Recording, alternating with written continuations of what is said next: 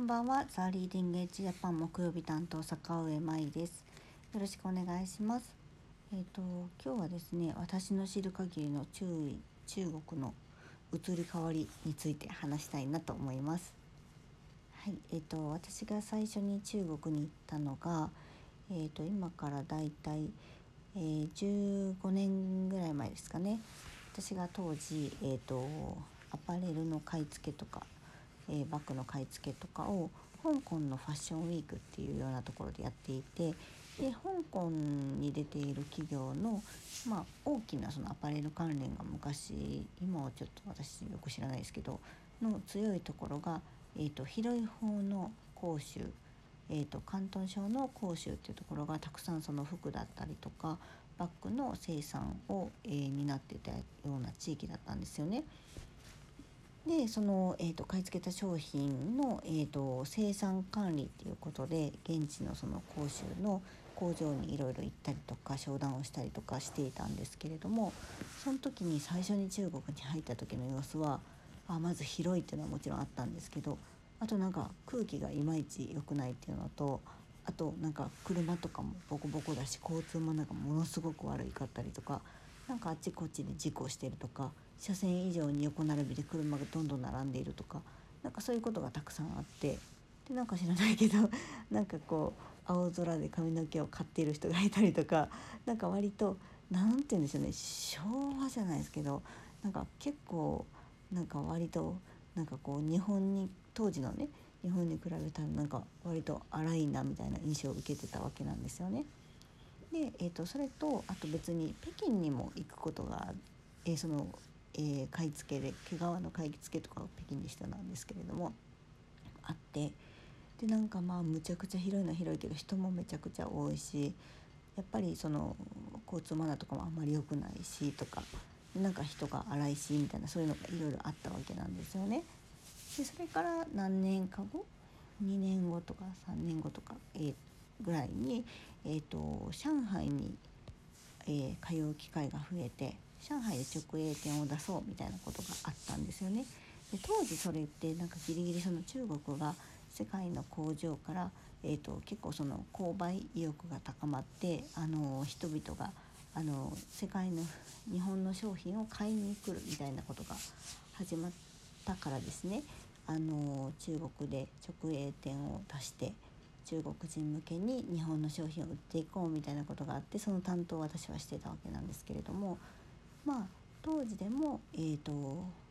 まあ、広州とか北京に比べたらなんか上海って割とこう先進的な地域ではあったんですけれども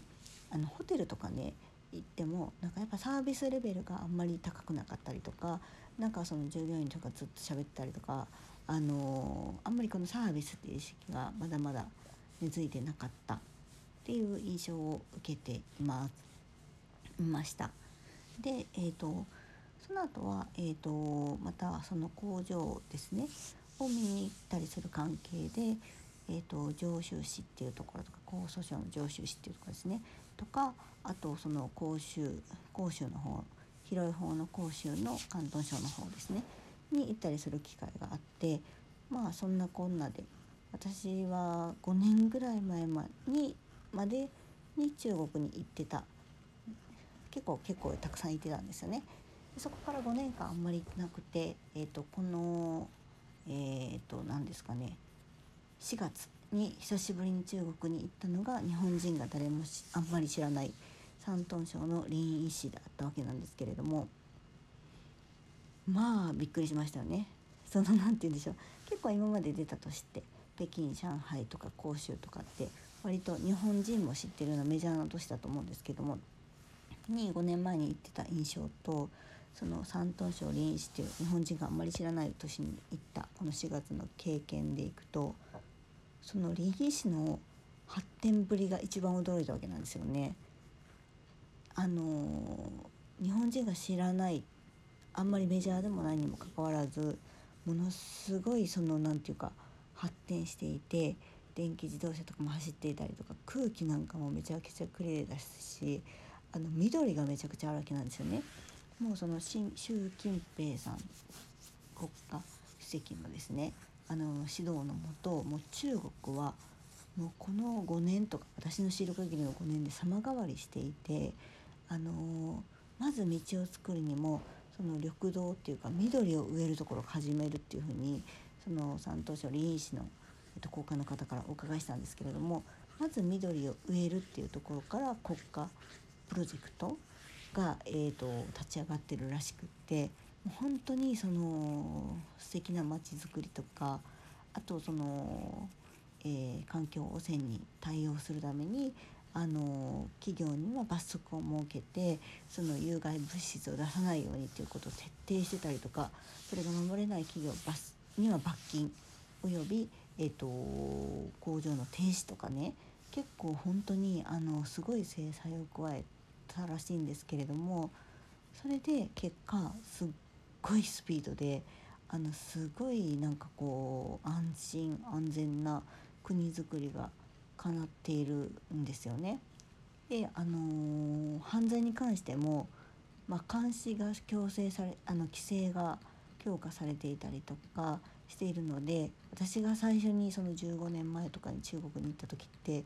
あのー、なんだろうあのあなた車にロックかけなさいよ。ちゃんと後ろの席に座っててもって言われてて。でロックかけてなかったらいきなりなんか人が入ってきてあの携帯とか盗まれた人とかいっぱいいるからねとかあのお財布とか盗まれた人とかいっぱいいるからねとか言われてたんですけどそんな危険とか全く感じないぐらいでみんながちょっとまあ監視社会って言ったらいいのか悪いのかっていう議論もあると思うんですけど監視社会でいることによって犯罪とかがむちゃくちゃ減ったらしいんですよね。だからまあその一般市民の生活レベルではすっごいいい環境になったんじゃないかなっていうふうにものすごく感じています。でサントショリー氏はあのー、その昔はその私が多分言ってた15年前とかには何もなかった農村だったらしいんですよね。でも何もなかったし、えーと、こんなとこに国際物流ハブっていうのを作るって言われても、えー、誰もなんか信じられないぐらいの状況だったらしいんですけどもそれも、えーと、国家の、えー、そのプロジェクトの目指す一帯一路構想の、えー、玄関窓口っていうことであの世界の国際ハブを目指すところでもうビシッと決まったらみんながその目的に向かってあの集中してあの目的を果たすっていうことを徹底している国なのであの本当にその通りになっていますしそれどころか私が知ってたもともと都市だった北京だったり上海だったりとか、まあ、州の地域だったりですがですね。より当時のと比べてですよ。に比べてももう発展してるって言えるぐらいの、えー、状態に今なっているのがもう中国の発展って本当に恐ろしいなというところを、えー、感じております。はいだから、えー、何が言いたかったかっていうのっていうとなんか風評被害じゃないんですけれども中国はこうだとかああだとか日本でいろいろまだ報道されているところもあると思うんですけれども